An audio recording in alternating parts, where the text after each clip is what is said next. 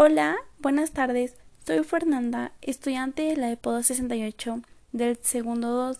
Ahora mismo estoy cursando el cuarto semestre de preparatoria. En la materia de comunidades virtuales me dejaron elaborar un podcast en el cual podía hablar sobre cualquier tema de mi interés y pues elegí uno que se me hace muy interesante, pero más que nada muy importante y que puede ayudar a muchas personas. Y el tema del que hablaré en este podcast es el amor propio.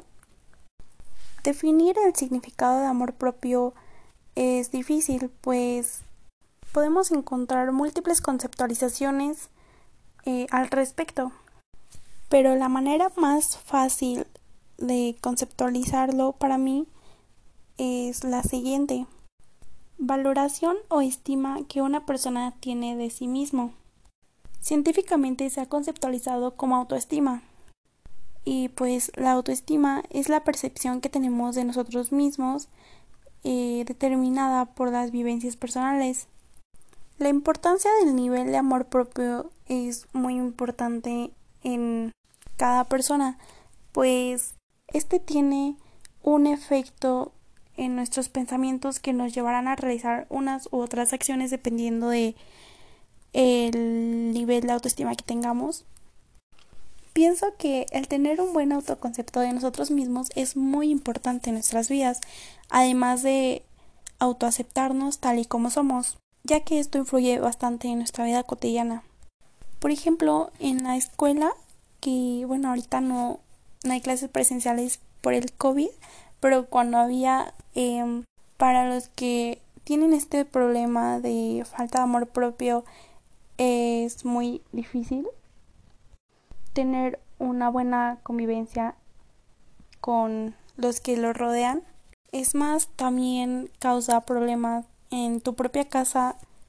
Este problema de autoaceptación, autoconfianza, autoestima es muy común en la sociedad, a que la misma sociedad te genera inseguridades, ya sea con tu cuerpo o con tu capacidad de lograr hacer o realizar algo. Y pues siento que gracias a ese problema em, hay muchísimas personas que sufren de esto.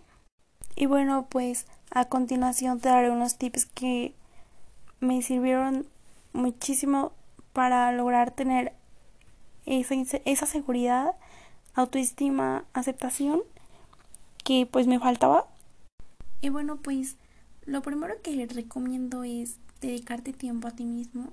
Siento que es un punto muy importante, pues la mayoría de nuestro tiempo nos la vivimos dedicándole nuestro valioso tiempo al trabajo, a personas que pues nos rodean y pues nos olvidamos de nosotros y de lo que nuestro cuerpo quiere o necesita.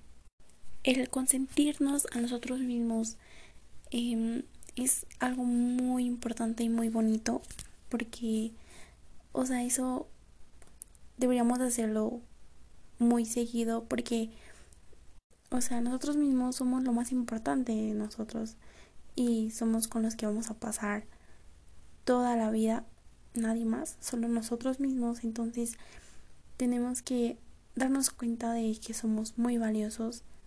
Y bueno, lo que recomiendo podría ser como, no sé, si te gusta ponerte mascarillas, ponerte mascarillas. Mm, si te gusta pintarte las uñas, pues píntatelas bonito, que te guste y si te gusta, por ejemplo, maquillarte, maquillate, o sea, puedes hacer muchas cosas las que te gusten y esto podrías realizarlo unas 3, 4 veces por semana. Cada que tengas tiempo, ese tiempo dedícatelo a ti mismo. Te rodea. Bueno, el segundo punto, la segunda recomendación que te doy es, es cuídate de la gente con la que te rodeas. Pues muchas veces eh, hay gente tóxica y que solo trae cosas malas a tu vida. Y pues tú siempre debes de, de juntarte, unirte con la gente que influya de manera buena en, en tu vida. Porque eh, la misma sociedad, como lo dije hace un momento, es la que te crea inseguridades y la que y la que crea este tipo de conflictos los cuales no nos traen buen, nada bueno a nuestra vida. Mm, bueno, otra recomendación es que pues seas amable contigo mismo, o sea, seas bueno contigo mismo. Y trátate como lo más bello que hay en este mundo, ¿sabes? O sea, trátate muy, muy bonito porque es una de las mejores cosas que puedes hacer para ti. Y pues te preguntarás, ¿y cómo soy?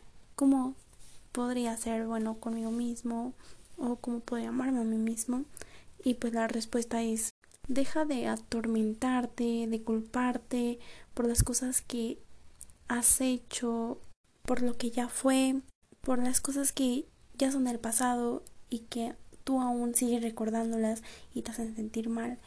Y realmente a veces no nos damos cuenta que solemos ser muy rudos y muy crueles con nosotros. Nos exigimos tanto que nos olvidamos de que somos personas y también nos equivocamos y que nos podemos equivocar, claro que sí,